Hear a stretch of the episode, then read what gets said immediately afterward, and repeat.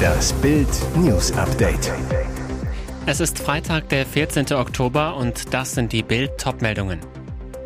Scholz gibt Startschuss für 777 Millionen Protzbau. Untersuchungsausschuss lädt Trump vor Paukenschlag im Kapitol. Für betrunkene WM-Fans Katar plant Ausnüchterungszonen. Es klingt wie ein schlechter Witz. Während die Deutschen vor ihren Energierechnungen zittern, mit Inflation und Wohnungsmangel ringen, verdoppelt Kanzler Olaf Scholz mal eben sein Kanzleramt. Geplante Kosten 777 Millionen Euro, während Politiker eigentlich Sparvorbild sein sollten. Die Details. Aus gut 25.000 Quadratmetern Bürofläche sollen mithilfe eines Erweiterungsbaus rund 50.000 werden, plus Kita für die Mitarbeiterkinder und Heli-Landeplatz auf 23 Meter hohen Stelzen. Auch eine zweite Kanzlerwohnung, 250 Quadratmeter, ist vorgesehen, die nur für Wohnzwecke des Amtsinhabers zur Verfügung steht. Fertigstellung 2028. Kritik vom Bundesrechnungshof aus dem Herbst 2020 an dem Teuerbau verhalte ungehört. Jetzt soll mitten in der schwersten Krise der Bundesrepublik mit dem Bau begonnen werden. Passt so ein Protzbau wirklich in die Zeit? Nein, sagt Thorsten Frei, Geschäftsführer der Unionsfraktion zu Bild. Viele Menschen blicken dem kommenden Winter mit Sorge entgegen. In dieser Lage ist ein so teures Bauvorhaben nicht vermittelbar. Anstatt neue Büros zu planen, sollte die Regierung endlich Entscheidungen zu den drängenden Fragen fällen. Im Kanzleramt wischt man die Kritik vom Tisch. Man baue für die Ewigkeit und kommende Generationen, heißt es im Amt großspurig. Trump soll aussagen. Der Parlamentarische Untersuchungsausschuss zum Angriff auf das US-Kapitol im Januar 2021 hat am Donnerstag Ex-Präsident Donald Trump vorgeladen. Es ist eine selten vorkommende Eskalation der Untersuchungen. Ob Trump der Vorladung folgt, ist allerdings fraglich. Aber folgt er der Vorladung für eine Aussage unter Eid nicht, könnte das Repräsentantenhaus ihn wegen Missachtung des Kongresses beim Justizministerium anzeigen. Trumps ehemaliger Berater Steve Bannon zum Beispiel wurde deswegen bereits verurteilt. Wir sind verpflichtet, Antworten direkt von dem Mann einzufordern, der das alles in Gang gesetzt hat, begründete die republikanische Abgeordnete Liz Cheney den Vorstoß. Allerdings wird die Zeit knapp. Am 8. November wird ein neues Repräsentantenhaus gewählt. Bis zum Jahresende, bevor im Januar das neu gewählte Abgeordnetenhaus seine Arbeit aufnimmt, muss der Ausschuss seine Arbeit abgeschlossen haben. Trumps Anhänger hatten den Parlamentssitz am 6. Januar 2021 gestürmt. Dort war der Kongress zusammengekommen, um den Wahlsieg von Biden bei der Präsidentenwahl formal zu bestätigen. Als Folge der Krawalle kamen fünf Menschen ums Leben. Weitere Infos gibt's auf Bild.de. Betrunken auf Drogen ohne Führerschein. So setzte sich Donnerstagabend ein Mann in Felbert im Kreis Mettmann hinters Steuer mit schwerwiegenden Folgen. Soweit es die Polizei am Freitagmorgen rekonstruieren konnte, war der Osteuropäer ohne festen Wohnsitz gegen 20.50 Uhr mit seinem Audi durch die nördliche Innenstadt gefahren. Auf der Hohenzollernstraße verlor er die Kontrolle, kam von der Fahrbahn ab. Dabei kollidierte er mit einem größeren Telefonverteilerkasten, der bei dem Unfall komplett zerstört wurde. Der Wagen verblieb jedoch vorerst fahrfähig, berichtet die Polizei. Dann sahen Passanten aber, wie der Fahrer zurücksetzte und entgegen der Einbahnstraße wegfuhr, wählten den Notruf. Den Audi fand eine Streife nach kurzer Fahndung nur 300 Meter entfernt. Vom Fahrer fehlte zunächst jede Spur. Allerdings staunten die Beamten nicht schlecht, als sie den Kofferraum öffneten. Mit dem Vorhaben, sich vor der Polizei zu verstecken, hatte sich der Mann hineingelegt.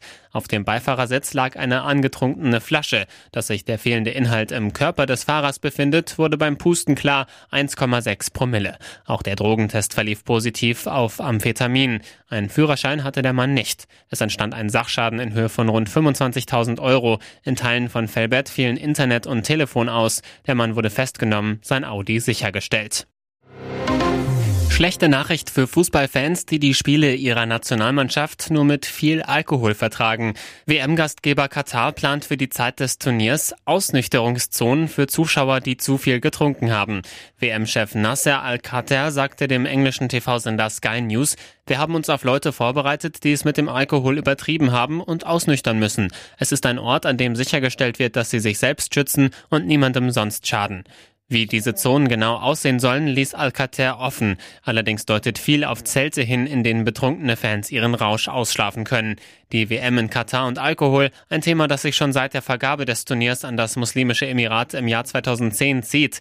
FIFA und Sponsor Anhäuser-Busch, zu denen auch das Bier Budweiser gehört, wollten den Ausschank erlauben, die Kataris waren dagegen. Am Ende einigte man sich auf einen Kompromiss. Auf dem Gelände der acht Stadien wird Alkohol ausgeschenkt, allerdings nur in abgegrenzten Bereichen. Auf der Tribüne selbst ist das Trinken von Bier verboten. Ob darunter auch die VIP-Logen fallen, ist noch nicht endgültig geklärt. Im Moment sieht es danach aus, dass die Beschränkungen für die Superreichen nicht gelten. Ich möchte eine Welt, in der ich aus einer Toilette trinken kann, ohne Ausschlag zu kriegen. Ich möchte eine Welt, in der Pinguine ohne Aufnahmeprüfung Polizisten werden können. Und wir möchten eine Welt, die um eine Fortsetzung der irren Polizistenkomödie Die nackte Kanone bereichert wird. Dieser Kinotraum wird offenbar tatsächlich wahr. Knapp 30 Jahre nach dem dritten und bislang letzten Teil der nackte Kanone-Reihe ist nun eine Neuauflage des Klamauks unter der Regie von Akiva Schaffer geplant.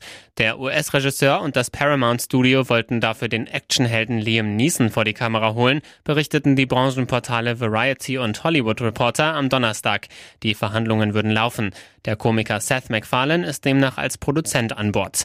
In den drei Filmen Die nackte Kanone, Die nackte Kanone zweieinhalb und Die nackte Kanone 33 hatte der 2010 gestorbene Leslie Nielsen die Paraderolle des trotteligen Polizisten Frank Drabin gespielt. Priscilla Presley wirkte ebenfalls mit. Über den Inhalt der geplanten Neuauflage wurde zunächst nichts bekannt. Und jetzt weitere wichtige Meldungen des Tages vom Bild Newsdesk. In Wohngebiet in North Carolina, Teenager erschießt fünf Menschen. In Raleigh im US-Bundesstaat North Carolina hat ein Jugendlicher fünf Menschen erschossen. Unter den Opfern ist auch ein ehemaliger Polizist. Die Polizei von Raleigh bestätigte kurz vor 18 Uhr Ortszeit, dass auf einem Wanderweg nahe dem Wohngebiet Hedingham mehrfach geschossen wurde. Der Schütze habe sich im Schuppen eines Wohnhauses verschanzt, sei drei Stunden später festgenommen worden. Es handle sich um einen männlichen weißen Jugendlichen, bestätigte die Polizei. Das genaue Alter und seine Identität wurden nicht näher benannt. Die Schießerei in Raleigh ist die dritte in einer Woche voller Gewalt in den USA. Am Sonntag wurden bei einer Schießerei in einem Haus in South Carolina fünf Menschen getötet. Am Mittwochabend wurden in Connecticut zwei Polizeibeamte erschossen, nachdem sie durch einen Notruf über mögliche häusliche Gewalt in einen Hinterhalt gelockt worden waren. Es hat einen Haken, Netflix bald zum Schnäppchenpreis. Serienhighlights wie Stranger Things, Bridgerton oder The Witcher gab es bisher exklusiv ohne Werbung, doch ab November wird sich das ändern. Netflix plant einen Tabubruch, der bis vor kurzem vollkommen undenkbar war. Der Streamingdienst will in Zukunft auch Werbung zeigen. Immerhin, für den Kunden wird der Einstieg günstiger, laufende Abos werden nicht teurer. Damit ist Netflix nach Disney und Amazon der dritte große Streamingdienst, der in Zukunft nicht mehr auf zusätzliche Einnahmen durch Werbung verzichten möchte.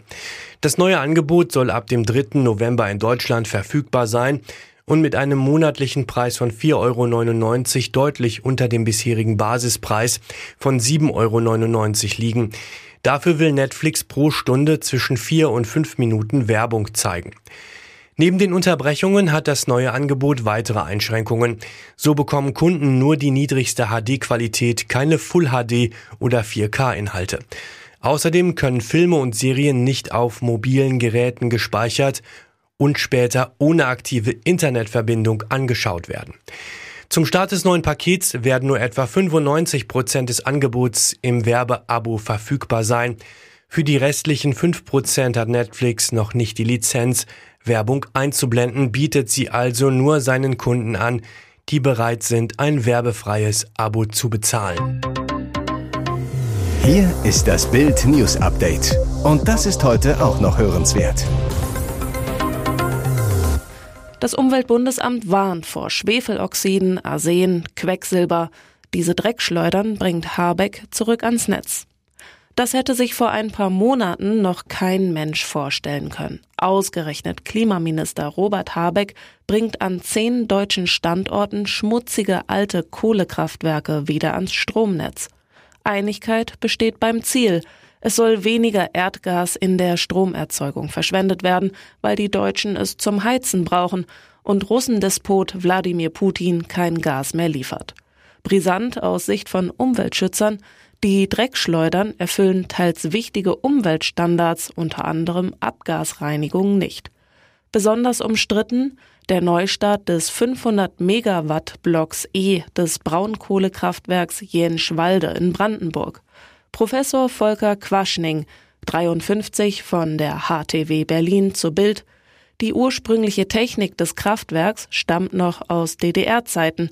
Es gehört zu den acht klimaschädlichsten Kohlekraftwerken Europas. Und es habe bislang in Deutschland die meisten Gesundheitsschäden verursacht.